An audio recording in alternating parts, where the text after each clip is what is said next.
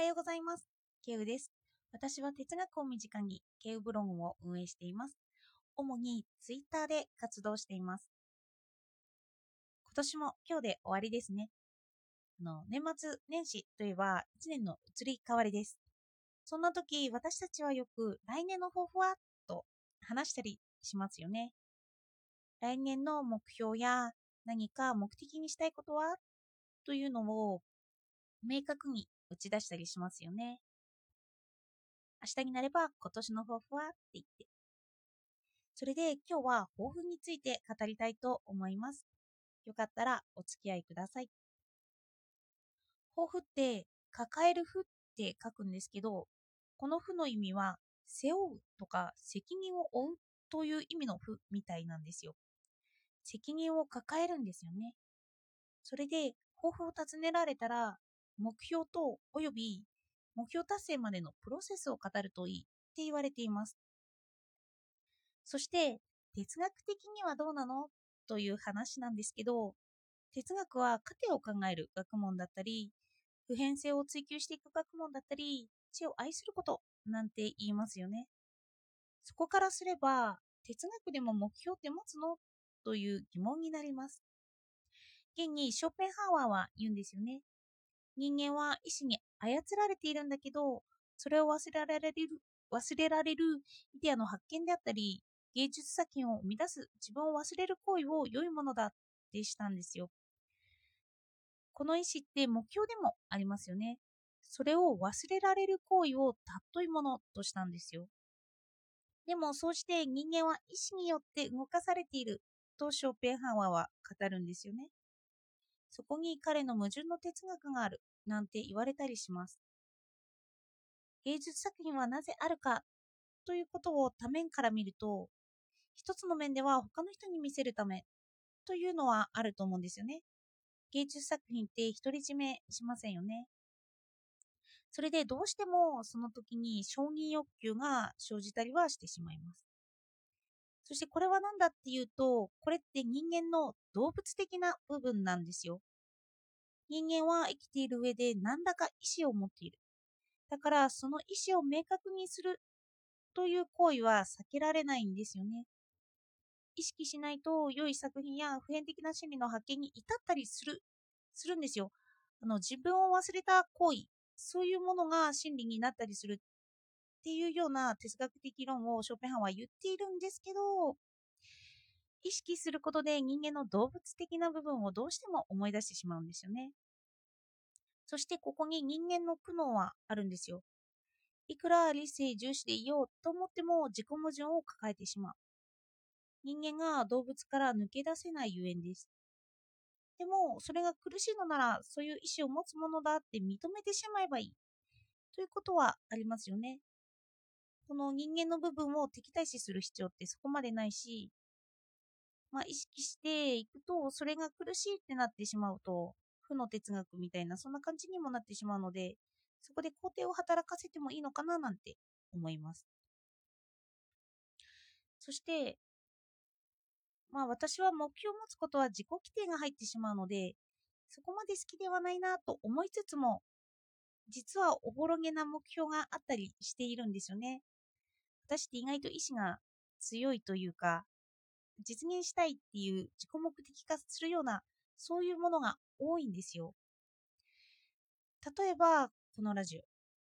っと、先日、今年の50人の顔に選ばれていて、とても光栄に思いました。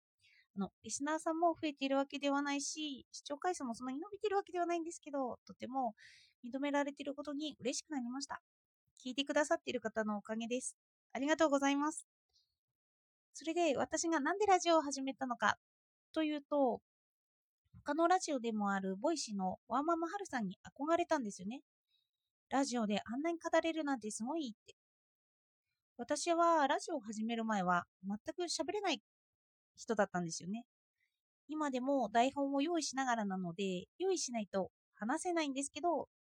私の当時のラジオの内容と比べると、今は成長できているということを強く感じます。初めの憧れからラジオを習慣化できたんですよね。すると自動的に目的、目的目標としているものが進んでいきます。私は話せるようになりたかったという目標を意識してはいないんですけど、できるようになってきてるんですよね。そして哲学でもなんですけど、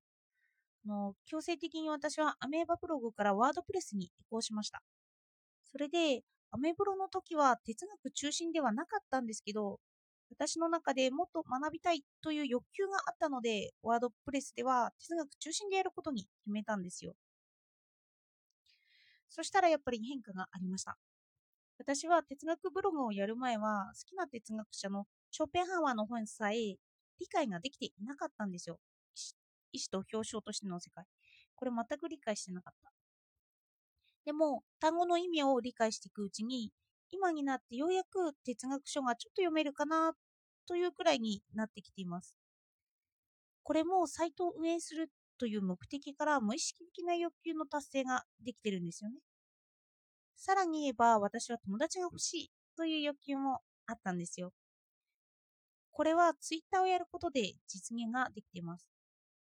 哲学が趣味ってなかなか現実ではいないんですけど、ネットではそのような方々と交流を持つことができているんですよね。友達が欲しいというのも私の中での目標だったんですよ。私は哲学が好きだから家庭が大事と言いつつも意識するとたくさんの目標や欲望があったんですよね。ただこれを意識しすぎると自己目的化に走ってしまって哲学がなぜ家庭を重視するのかという態度から遠ざかってしまうということはあります。なので私は多分意識せずに無意識的に働きかけているんですよね。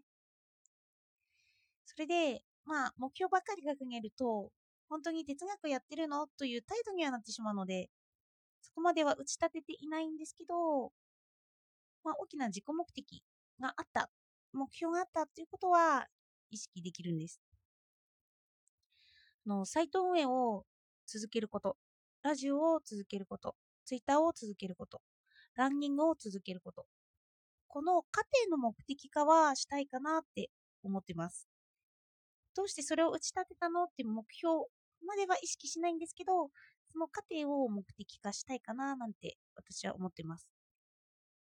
そしてみんな人間は意思を持ってるんですけど、この意思って無意識に存在していて、意識しないと現れてこなかったりするんですよね。でもって現れてきてもまた何度でも解釈はできるんですよ。現にこれっていう回答があるわけではないんですよね。私はどうして哲学を意識やりたいのって言って、まあそれを何度も何度も解釈はできるわけなんですよね。なのでその解釈の可能性は残しつつも、過程を、行為を目的化したいかななんて思っています。私たちが何か人と接していて、劣等感を感じることってあるじゃないですか。それを改善するようなことを意識して、改善する行為と結びつけて、それで、あの、意識しないように達成してしまうというのはありかなって思うんですよね。まあ、なんで意識しないかっていうのはさっきの再解釈をたくさんすればいいかなって思うんですけど、その向かいたい先に目標を据える何かを始めれば、まあ、自己肯定感は上がっていきますよね。なので、新年はそんなチャンスかもしれないなって私は思います。あの人は何か目標とかを書くと、それを見てまた無意識的に達成しようと思う思うっていう自己啓発本は結構ありますよね。で、その通りなのかなって思います。無意識に頼るということなんですよね。昨日読み終えたドフトスキーの本で、意識は病気だなんて文言があるんですけど、それほどまでに無意識を大切にしたとも取れますよね。哲学者はその無意識に切り込んでいきます。解明したいとも思う。それで解明できていない部分の方が多いから、ずっと血が愛せるわけなんですけど、血を知るには無意識に働きかけるっていう手段があってもいいのかなって思ってます。では、良いお年をお迎えください。